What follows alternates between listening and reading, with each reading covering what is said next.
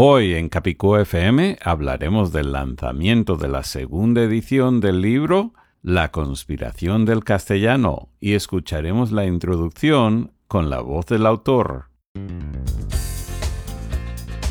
Gracias por sintonizar Capicúa FM. Gracias por sintonizar Capicúa FM. No importa que digas gracias. O gracias. No importa que digas sintonizar. O sintonizar. Zapatos. O zapatos. Efervescente. O efervescente. Es tu idioma. Es mi idioma. Es, nuestro, idioma. En Capicúa FM tratamos y aclaramos las dudas del castellano, el más hablado y más difundido de todos los idiomas españoles, Asuntos culturales gastronómicos. y hasta musicales. Ahora el director de Capicúa FM, Alan Tepper. Gracias querido oyente por acompañarnos en Capicúa FM, parte de la cadena Tecnotour. Saluda Alan Tepper. Efectivamente, en el episodio 47 estaremos hablando del lanzamiento de la segunda edición del libro La conspiración del castellano y escucharemos la introducción con la voz del autor, este servidor. Este episodio de Capicúa FM nos llega en parte por nuestros auspiciadores, Google Fee, mi proveedor preferido de telefonía y datos móviles en Estados Unidos y el extranjero. ¿Sabías, querido oyente, que los datos cuestan exactamente lo mismo en Estados Unidos como en más de 200 otros países? Puedes ahorrar 20 dólares estadounidenses al visitar fi.capicuafm.com. Fi se escribe FI como Fantástico Internacional. Entonces visita fi.capicuafm.com. Y el Hotel Castillo Bello Azul o Hôtel Chateaubleu, en Gabletes Coralinos, Miami, Florida. Consigue un descuento especial con la clave Capicúa FM, todo pegado sin espacios, al reservar directamente con el hotel vía el sitio web castillobelloazul.com, por teléfono o en la recepción. En el restaurante Milos dentro del mismo hotel podrás disfrutar de una rica ensalada griega con queso feta importado directamente de Grecia, al igual que otros platos griegos e internacionales.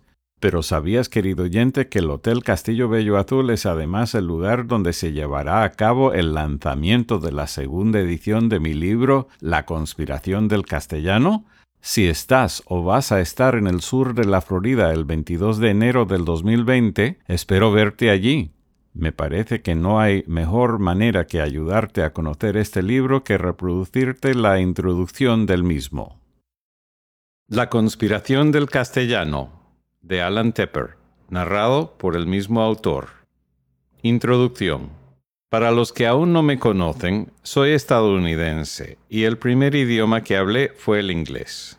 Nací y me crié en el estado de Connecticut. Sin embargo, debido a una extraña anécdota que se presentó durante mi niñez relacionada con la gata de mi abuela, me interesé intensamente en el idioma castellano, aunque todavía no sabía cómo debía llamarse correctamente. Mis padres no lo hablan, ni tampoco mis abuelos, bisabuelos o tatarabuelos. La anécdota de la gata de mi abuela. Cuando tenía ocho años me encontraba de visita en casa de mi abuela en una importante ciudad del estado de Connecticut, Estados Unidos. Mientras jugaba en el jardín con mi hermanito, vi salir a una vecina de la casa adyacente para dar una vuelta caminando. La señora, contemporánea de mi abuela, había dejado la puerta entreabierta y no vio cuando una de las tres gatas de mi abuela entró para curiosear. Con toda la timidez que tenía a los ocho años, me acerqué a la señora para informarle, en inglés, mi único idioma hasta el momento, Disculpe, señora, la gata de mi abuela acaba de entrar en su casa. En ese momento supe que la señora no hablaba inglés porque me contestó en castellano, idioma que aún yo no entendía. Estuvimos aproximadamente cinco minutos intentando comunicarnos sin éxito. Por fin la gata salió de su casa por su cuenta, se la señalé a la señora y todo resuelto. Sin embargo, me sentí tan impotente al no poder comunicarme con la señora. En ese instante me propuse aprender ese segundo idioma que se hablaba en mi país. Por eso suelo decir que le debo mi castellano a una travesura de la gata de mi abuela.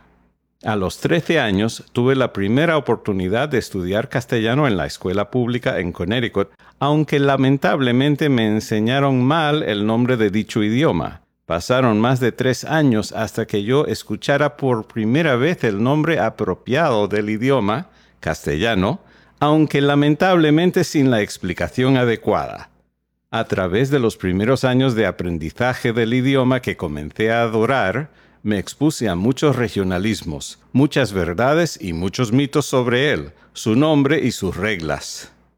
Años después, durante mis años universitarios en la ciudad esdrújula de Ithaca, Nueva York, la ATA, American Translators Association, me certificó como traductor.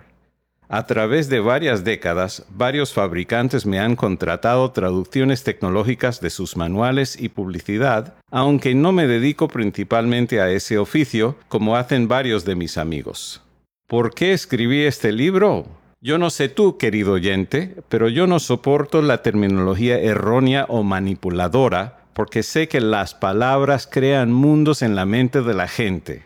Tampoco soporto cuando algunas personas declaran reglas sobre el idioma castellano cuando resultan ser mitos. Los términos mal empleados crean un mundo torcido y distorsionado, y los mitos ni hablar.